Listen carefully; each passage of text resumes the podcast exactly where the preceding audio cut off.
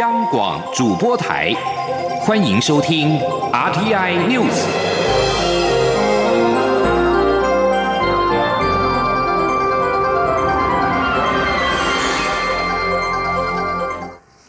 各位好，我是李自立，欢迎收听这一节央广主播台提供给您的 RTI News。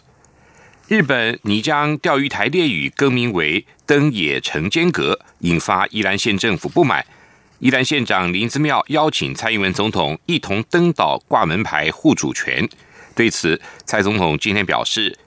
钓鱼台是中华民国领土，他呼吁各方搁置争议，共同开发，以和平方式解决钓鱼台争议。中央政府一定会依情势审慎处理，一方面确保主权立场，一方面也能维持区域的和平稳定。记者刘玉秋的报道。日本冲绳县石垣市拟将钓鱼台列屿更名为登野城间阁，引发宜兰县府、议会以及县民的不满。议会还制作头城镇大溪里钓鱼台路一号门牌。宜兰县长林姿妙邀请蔡英文总统一同登岛挂门牌护主权。对此，兼任民进党主席的蔡英文总统十号主持民进党中执会前受访表示，感谢林姿妙的邀请。钓鱼台是中华民国领土，这是政府一贯立场，也呼吁各方对钓鱼台秉持搁置争议，共同开发，以和平方式解决争议，共同维护区域和平。林姿妙呃县长的邀请，我们谢谢啊。那我们呃。中央政府一定会依情势哦来审慎的处理啊，那么一方面能够确保我们的主权的立场，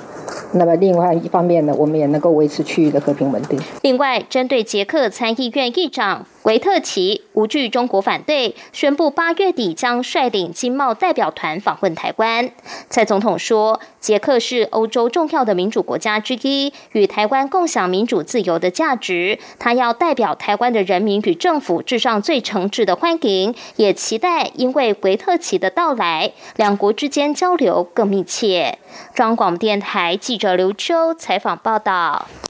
国机国造首架新式高教机。永鹰号今天在台中清泉岗基地起飞进行试飞，吸引了许多军事迷在场外拍摄。预计二十二号由蔡英文总统视导主持永鹰号的首飞仪式。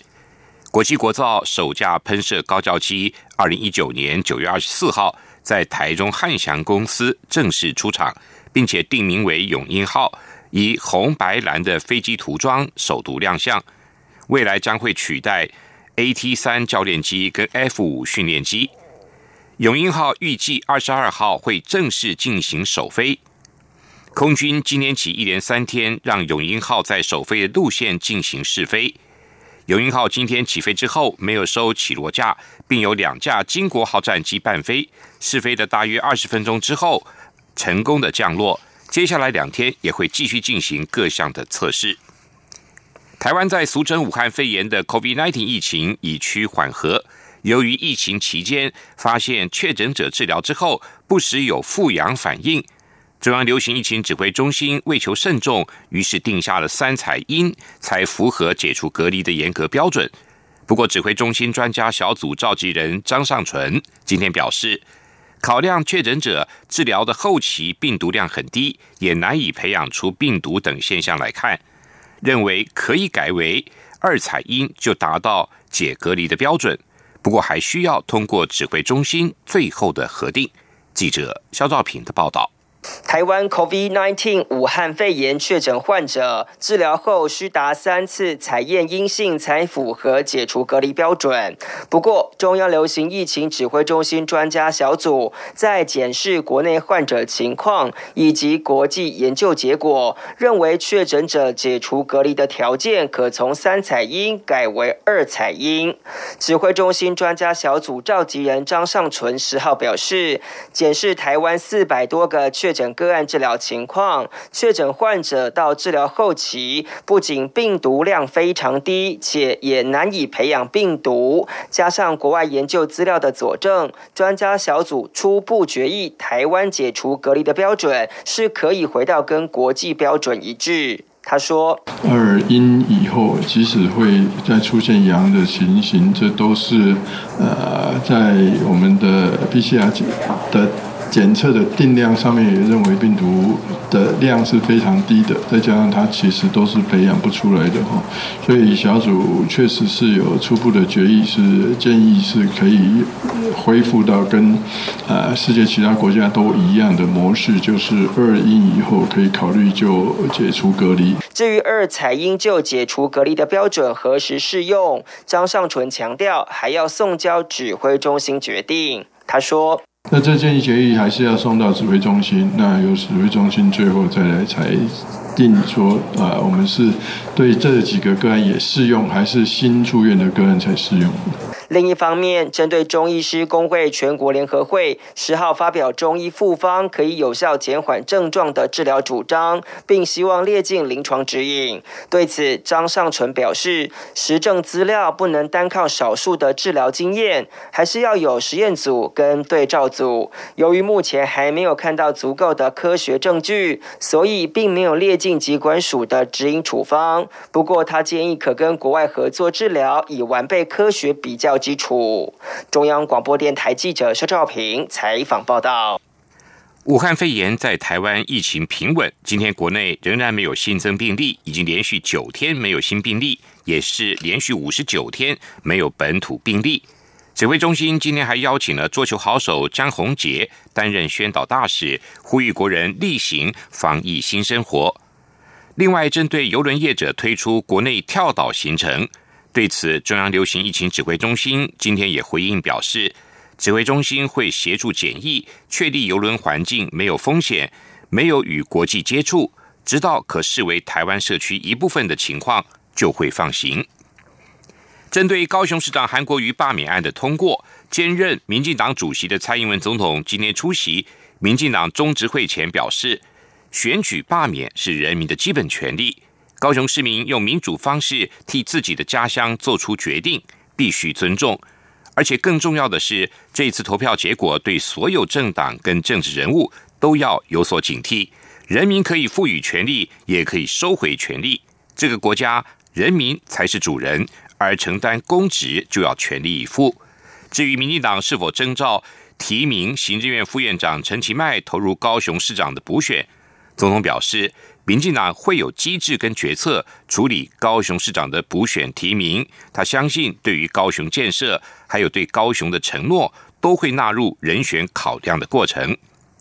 针对高雄市长韩国瑜罢免投票案通过之后，高雄市长的补选，民进党中执会今年通过补选征召办法，以胜选为党举才、为国选贤与能为原则，就人选之操守能力、价值理念进行整体评估。并将由党主席征询可能人选之后，经过中常会同意征召。记者刘玉秋的报道。高雄市长韩国瑜罢免投票案通过后，为了备战未来将举办的高雄市长补选，民进党中执会十号通过二零二零年高雄市第三届市长出缺补选提名候选人征召办法，展开高雄市长补选准备作业。民进党发言人严若芳会后转述中执会的决议，指出，民进党就高雄市长的补选提名，应以胜选、为党举才、为国选贤与能为原则，就人选之操守能力、价值理念进行整体评估，争取民众认同，强化民众对民进党的信任与支持。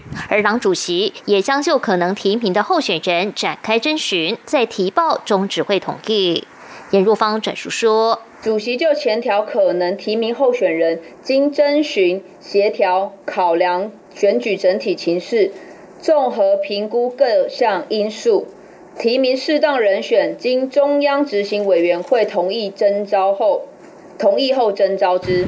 严若芳也指出，征召过程中，党中央要求拟争取提名者应遵守民进党章规定，不得互相攻讦，不得伤害党的形象，违者得不列入可能提名名单，其情节严重者送交议决，依违纪行为处分。而为因应外界情势变化，民进党中执会也同时决议授权中常会同意征召人选。至于行政院副院长陈其迈被视为民进党内高雄市市长补选的热门人选。外界关注陈其迈一旦获得党征召后，是否将辞去副阁魁一职。陈其迈出席中执会受访时则说，不论他在哪里，高雄都是他一生选命的地方。他希望故乡可以更好。对于最快何时会决定投入补选，陈其迈说，有些事并非操之在他，还要征询更多党内意见或机制来处理。一旦有决定，就会对外说明。中央广播电台记者刘秋采访报道。国民党主席江启臣今天南下高雄召开行动中常会。江启臣表示，这是他上任三个月以来第一次行动中常会，却是以沉重的心情跟大家在高雄见面。罢免投票结果提醒国民党不该将高雄市民的宽厚视为理所当然，国民党必须谦卑反省，未来在高雄的经营势必要有更长远的规划。记者刘品希的报道。高雄市长韩国瑜遭罢免，高雄市议长许坤元坠楼身亡，重挫蓝营士气。国民党主席江启臣十号率党务主管、中常委、地方干部等到高雄吊唁许坤元，并在高雄党部举办行动中常会。韩国瑜也特地出席，与江启臣同台。江启臣表示，二零一八年韩国瑜带着满腔热忱，扭转高雄市民对国民党的印象，打破高雄长期绿大于蓝的基本盘，让国民党获得再次为高雄市民服务的机会。但罢免投票结果却沉痛地提醒国民党，不应该将高雄乡亲的宽厚视为理所当然。面对高雄市民的选择，国民党不但尊重，也必须谦卑反省。未来在高雄的经营，势必要有更长远的规划，也要有灵活的想法与策略。江启臣说：“面对接下来的市长补选跟议长改选，党中央会与市议会党团全力合作，确保国民党继续拥有议长职位。”他说：“接下来的不管是议长的改选、市长的补选，党中央跟我们市议会的党团的所有的委员，大家一定会通力的合作，尤其是高雄市议会，现在我们仍然。”拥有相对多数的议员，所以我们必须确保在整个议会、整个议长的改选，我们能够继续拥有议长的一个职位。江启臣指出，许坤元逝世已过去几天。但他到高雄还听到一些不堪的耳语，让他倍感愤怒。国民党完全不能接受，他将要求党中央与地方党部，除了反驳这些不实耳语，也会在家属同意之下，采取必要的法律措施，捍卫许坤远的清白。央广记者刘品熙的采访报道。国民党今天南下高雄召开行动中常会，身兼中常委的高雄市长韩国瑜特别出席会议，并发表声明。他被罢免跟国民党无关，党主席江启臣等人尽心尽力，外界不需要唱衰国民党。此外，对于坠楼身亡的高雄市议长许坤元遭到抹黑，他表示一定会捍卫许坤元最后的名誉，这是身为一个人对于往生者的基本尊重。香港电台今天报道，新一届立法会选举预定九月六号举行，在反送中运动的效应下，外界普遍预期泛民主派将会大胜。根据报道，政治及内地事务局致函立法会，指行政长官已经确立了上述改选日期，提名时间在七月十八到三十一号。这一届立法会是在反送中运动爆发之后举行，由于范民在这场运动中凝聚了强大的支持，外界相信范民将会赢得重要的胜利，而范民则期望赢得过半的议席，也就是三十五席以上。在反送中的效应下。范明去年底在区域会的选举中就大胜，在四百五十二个直选议席中取得了三百八十五席，超过了八成半。不过，外界关注选举主任会否像上一届立法会的选举一样，以候选人无意遵守基本法或效忠特别行政区政府等政治理由，取消范明一些候选人的参选资格。与恐怖组织伊斯兰国 IS 挂钩的战士九号突袭了奈及利亚。东北部的波洛州的一处村庄，当地民兵跟村民告诉法新社，有五十九个人遇害。自伊斯兰基本教义派组织博科圣地分裂出来的伊斯兰国西非省战斗人员，九号开车进入偏远的古比奥区的一处名叫费洛的村落，开枪扫射，并用车冲撞居民。反圣战士兵领袖科洛表示，这场袭击造成五十九人死亡，有些人是被枪杀，有些则是命丧轮下。不愿意居民的村庄领袖表示，这次突袭据信是报复民兵杀害圣战士。这里是中央广播电台台湾之音。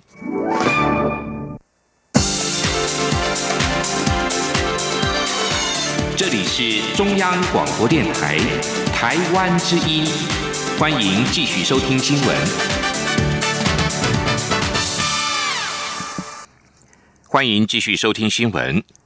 农委会今天表示，性质与行政院振兴三倍券一样的农业旅游券，斥资新台币十二点五亿元，六月底起将发行五百万张。民众必须用手机登入网站，取得两百五十元的电子票券，共多达十种农业消费的场域可以用。农委会辅导处指出，农委会自二月中就决定要发行农业旅游券，今年五月中旬已经在官网公布了运作原则，让参与厂商了解。目前正在通知厂商参与作业中，规划要跟行政院的振兴三倍券同步上路使用。共将发行五百万张面额两百五十元的电子化票券。农委会强调，农业旅游券预算支出为十二点五亿，期望产生十七亿元的产业效益，振兴农业。另外，为了鼓励民众在疫情趋缓之后扩大艺文消费，振兴艺文产业发展，文化部也决定要在行政院振兴三倍券之外，加码推出新台币六百元的一放券。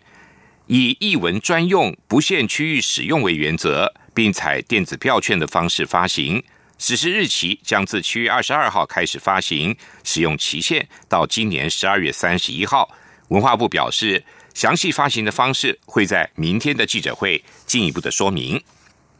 台北市美国商会今天发表二零二零台湾白皮书，指出。二零一九年的台湾白皮书中提出的八十二项议题，有十一项获得解决，追平了两年前写下的史上最佳纪录。对此，国发会主委龚明鑫今天代表政府接受白皮书。龚明鑫致辞时表示，将会跟商会在既有的合作基础上继续往前迈进，共同寻求未来发展的利基。针对白皮书的建议，国发会将会和商会充分的讨论，解决问题目标。突破今年的成绩。台北市美国商会今天发表的二零二零台湾白皮书中，再度呼吁台美双方洽签双边贸易协定 BTA。台湾应该竭尽所能排除误会，尤其是含有莱克多巴胺的美猪美牛议题，过去一直被认为是洽谈双边贸易协定的前提。但是商会认为，双方今年应该更具弹性、更务实的看待。将这个议题纳入谈判的一环，才能解决问题。记者谢佳欣的报道。台北市美国商会二零二零台湾白皮书盛赞，台湾近期最大成就就是成功防堵武汉肺炎 （COVID-19） 疫情，是全世界最安全的地方之一。建议台湾应就此成功经验，向世界展现完善的经商与投资环境，并把握此次防疫商机，满足世界需求。另一方面，台湾防疫成果获得世界肯定，加上美国支持台湾参与国际社会，都有助于提升台湾的战略地位。而美美国朝野对于和中国互动的现况感到失望，可能更积极寻求印太区域的可靠伙伴。台湾非常适合从中担任要角。今年白皮书也再次呼吁台美双方要强化双边经贸关系，建议积极评估推动洽签双边贸易协定 BTA。同时，台湾也需尽力排除人为兵士的误会，尤其是含莱克多巴胺的美猪美牛议题。美方过去强调这是洽签 BTA 的前。题，但商会认为可将此议题纳入协商的一环，务实看待才能解决问题。美国商会执行长傅威廉说：“我们都是是觉得双方应该比较务实、比较弹性。猪肉、牛肉是前提还是不前提？我这是他们应该都是双方都要谈这这件事情。另外，白皮书还建议台湾要充实人才，运用台湾人与在台的外国人才，使劳动力更具国际化，且为。强化台湾专业与技术人才的竞争力。商会也加入人才循环大联盟计划，提议由行政院副院长推动台湾人才发展及循环的国家级策略，并完成新经济移民法，善用在台外籍人才等。中央广播电台记者谢嘉欣采访报道。台湾将发展太空产业，但前一阵子一家民间公司发射火箭地点引发争议。科技部长吴正中今天跟媒体查询时表示，科研方面的火箭发射将由科技部主政，目前已完成科技部短期科研探空火箭发射场域安全规范草案，正在进行预告阶段。草案内容也选定了屏东县牡丹乡旭海村为火箭发射场域。记者。杨文军的报道。针对晋升太空科技公司前阵子在台东县达仁乡发射探空火箭时，曾引发场域违法，甚至主管机关不明等争议。科技部长吴振中十号与媒体查叙时指出，科研方面的火箭发射将由科技部主政，商业火箭发射则还要持续严拟。他说：“那那个安全审议的规范我们也出来了，所以应该是安全跟合法这两边。那目前。”做的就是说，科学研究的发射，我们会来处理。至于未来的一些商业的，我们还在持续在研拟当中。科技部次长谢达斌也指出，科技部已完成科技部短期科研探空火箭发射场域安全规范草案，内容将就火箭发射所设的场设需求、操作流程、安全考量等，制定出相关规范及流程。根据草案内容，火箭发射场仅适用于屏东县牡丹乡旭海村牡丹湾段，发射前将召集第三方验证委员会进行安全查核，通过。认可后才可实施。草案也明定，任务执行前将分析火箭的性能，包括时序、推力时间及大小、火箭重量、速度及空气动力等，定义火箭飞行安全范围及落海区。火箭及各节的落点、距离发射场误差半径与绿岛、蓝屿的距离等，均应明确标示。在安全管制方面，除了要依规定向权责单位申请海空域管制外，若发生混合火箭故障事件时，也要求火箭应该有能力恢复到安全减压的状态。另外，也要求发射活动应加入损害赔偿责任保险，以保障事故发生时可能造成的第三人损害。也需要帮参与人员投保公安保险、意外保险等。草案正在进行预告阶段，时间到六月十七号为止。中央广播电台记者杨文君台北采访报道。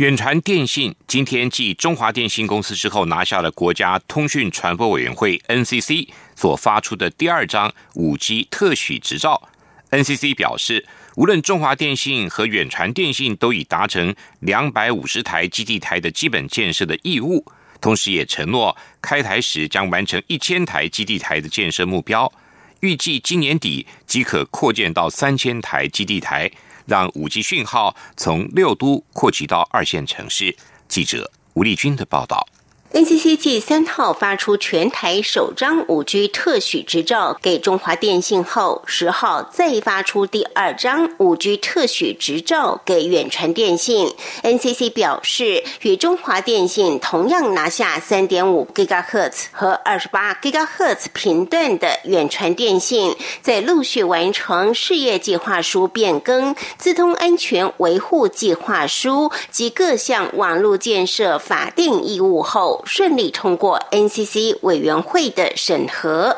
NCC 主任秘书肖其宏表示，五 G 基地台的法定义务建设数量是两百五十台，而无论中华电信或远传电信都承诺开台时基地台将达一千台，同时今年底即可扩增到三千台，让五 G 讯号从六都扩及二线城市。肖启宏说：“远传今天是第二家拿到特许执照的。那老实讲，不管中华电信或远传电信审验过拿特许执照，初期都是两百五十台，真正开台会到一千台左右，是在六都。但是年度今年度三千台的话，也许会跨到一些比较二线的层次。呃，偏乡规划整个年度一百零九年是到十台。此外，台湾大哥大目前已。向 NCC 申请审验，NCC 预计十一号开验，顺利通过的话，即可向 NCC 申请核发特许执照。台湾之星则尚未提出审验。至于亚太电信事业计划书变更已送审，预计十一号面审。中央广播电台记者吴丽君在台北采访报道。五 G 时代来临了，首家取得台湾五 G 执照的中华电信公司今天也表示，对于五 G，中华电信准备好了。第一年将力拼百万五 G 用户，未来三年五 G 的相关采购将会达到新台币两百七十亿元。随着防疫新生活的大解禁，文化总会二零二零城南有意思也将在六月二十五号到二十八号端午连假登场。今年将以“回忆新乐园”为主题，邀请民众重温古早童趣跟时代记忆。记者郑祥云、江昭伦的报道。迎接疫情解禁后的第一个端午连续假期到来，文化总会再度策划“二零二零城南有意思”。除了延续去年受到欢迎的春日晒书市集、春日好好市集、城南玩玩具等活动，临近城南区域的司法院也一起加入，透过改编真实社会事件，推出实境游戏。要让民众从中了解台北城的文化。而今年城南有意思最大的特色，就是充满浓浓的怀旧味。抢先在文总空间登场的“时光秘境出发”特展，就展出旧式干妈点柜台，以及许多四五六年级生小时候玩的玩具。小朋友也可以透过互动科技，重温过去的时光。文总副秘书长李厚清说：“那这一次是呃城南有意思第三年的举办哈，那这次的主题主要是回忆新乐园，希望透过怀旧复古，还有探索去找寻啊每个世代它比较有趣的，包含一些童玩啊、一些游戏，还有一些时代的记忆。”李厚庆强调，城南有意思八成都是户外活动，防疫措施相对安全，室内展览也会配合防疫规定采实名制登记，民众可自由佩戴口罩入场或保持社交距离，尽情感受城南的魅力。中国电台记者郑祥云、张昭伦台北采访报道。继续报道今天的前进新南向。前进新南向。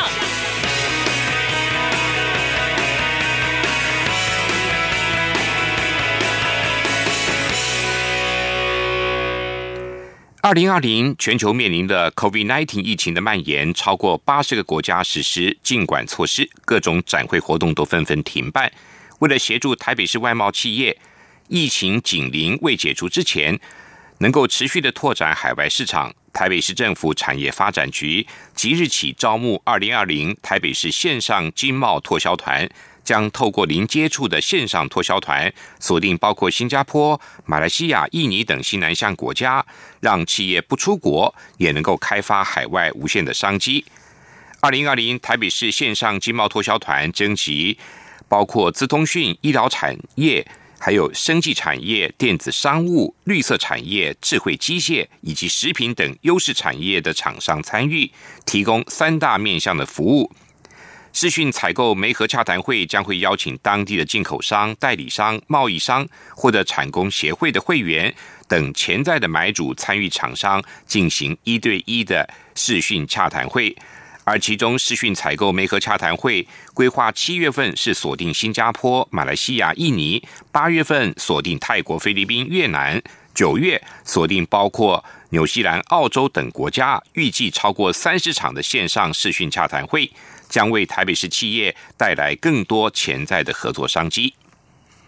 配合政府新南向政策。培育越南语人才，中华民国贸易教育基金会主办的商用越南语班将迈入第四期，并且定六月十六号开班。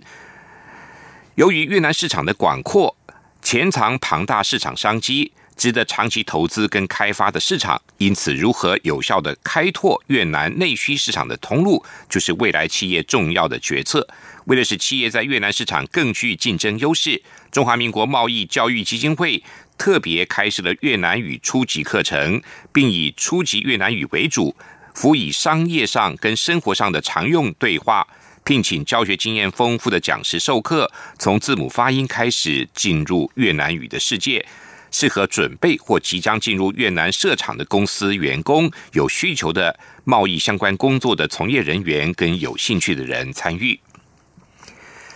台达电子公司今天举行股东会，董事长海英俊表示，为了减少贸易带来的风险，将强化全球生产跟拓销布局，未来将在泰国、印度加大投资，达到分散生产的目标。海英俊指出。过去一年，台达电持续的在电源、零组件跟自动化和基础设施等三大的业务范围持续的耕耘发展。以上这一节《阿 T I News》由李自力编辑播报谢谢收听。